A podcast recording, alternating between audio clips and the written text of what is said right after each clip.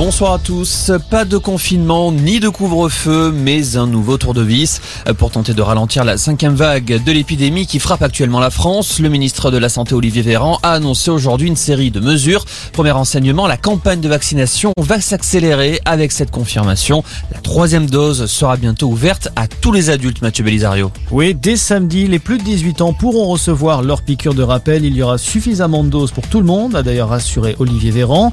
Autre changement, le pour recevoir cette troisième dose, il a été raccourci par le gouvernement. Il fallait auparavant attendre 6 mois après la dernière injection, délai ramené désormais à 5 mois. Mais il va falloir se dépêcher car c'est aussi l'autre annonce à retenir. La validité du pass sanitaire sera conditionnée par cette troisième dose. En clair, à compter du 15 janvier, si vous n'avez pas reçu votre dose de rappel 7 mois après votre dernière injection, eh bien votre passe sanitaire sera tout simplement désactivé.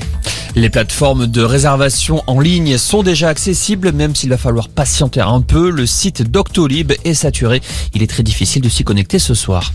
Autre mesure prise pour lutter contre la cinquième vague, le masque va redevenir obligatoire partout en intérieur, y compris dans les lieux demandant le pass sanitaire. Les préfets pourront également obliger le masque en extérieur, notamment sur les marchés de Noël. La situation épidémique de la France qui inquiète à l'étranger, le Maroc suspend les vols à destination et en provenance de chez nous. La mesure entrera en vigueur samedi.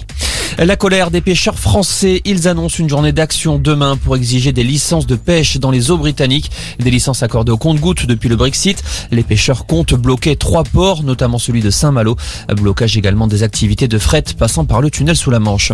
Et puis le foot avec la Ligue Europa ce soir, trois clubs français à suivre. Lyon se déplace au Danemark à Brondby, Monaco accueille les Espagnols de la Real Sociedad, pendant que l'OM jouera en Turquie contre Galatasaray. Voilà pour l'info, excellente